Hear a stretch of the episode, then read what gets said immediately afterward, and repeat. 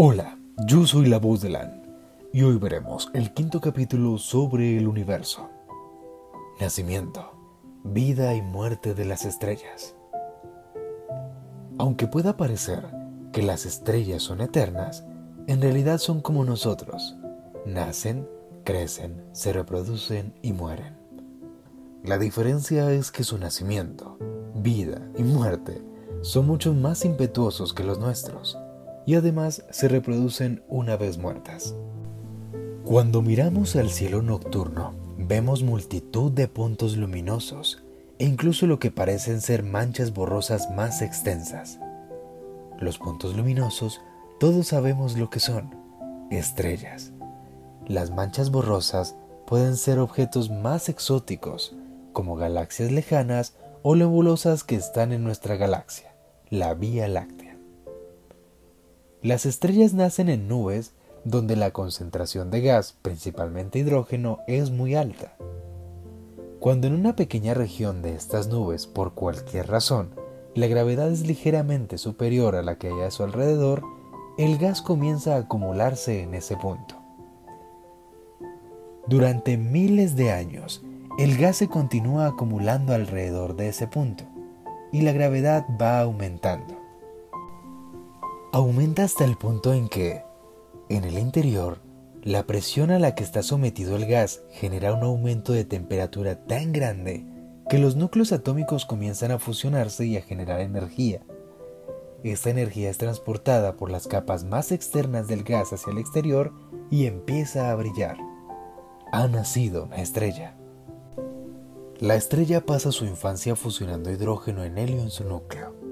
Es una época tranquila que puede durar unos pocos millones de años para las estrellas que son muy masivas, unos pocos miles de millones de años para las estrellas de tamaño medio, como nuestro Sol, o cientos de miles de años para las estrellas más pequeñas. En un principio puede parecer contradictorio, pero el hecho es que cuando mayor es la masa de una estrella, mayor es la temperatura en su núcleo y mayor es el ritmo de fusión de hidrógeno en helio, con lo cual el combustible se agota más rápidamente en estrellas más grandes. Es seguro que a todos nos gustaría tener una infancia tan larga como la de las estrellas, ya que pueden estar en ella casi toda su vida.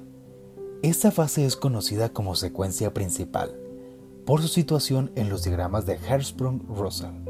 Y es entonces cuando el disco de polvo que había en su entorno en el momento de nacimiento se empieza a condensar por acción de la gravedad, dando a lugar la formación de planetas y en caso del nuestro, la vida.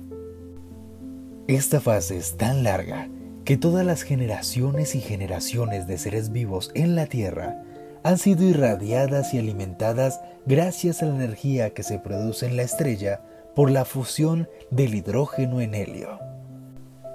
Consumiendo el hidrógeno la cosa cambia. La estrella entra en una etapa en la que pasa de la adolescencia a la madurez y a su vez a su vejez.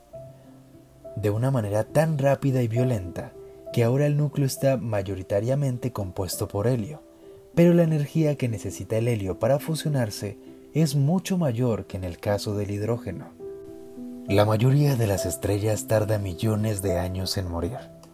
Cuando una estrella como el Sol ha consumido todo su combustible de hidrógeno, se expande convirtiéndose en una gigante roja. Puede tener millones de kilómetros de diámetro, siendo lo suficientemente grande como para engullir los planetas como Mercurio y Venus. Tras desprenderse de sus capas exteriores, la estrella se comprime y forma una enana blanca muy densa. Incluso una cucharada de té de materia proveniente de una enana blanca pesaría hasta 100 toneladas. A lo largo de billones de años, la enana blanca se enfría y se vuelve invisible. Las estrellas más pesadas, que ocho veces la masa del Sol, terminan su vida muy repentinamente. Cuando se les acaba el combustible, se dilatan hasta convertirse en supergigantes rojas. Tratan de mantenerse vivas consumiendo diferentes combustibles, pero esto funciona solo durante unos cuantos millones de años. Tras ello, producen una enorme explosión de supernova. Y durante aproximadamente una semana, el brillo de la supernova sobrepasa el de todas las demás estrellas de su galaxia.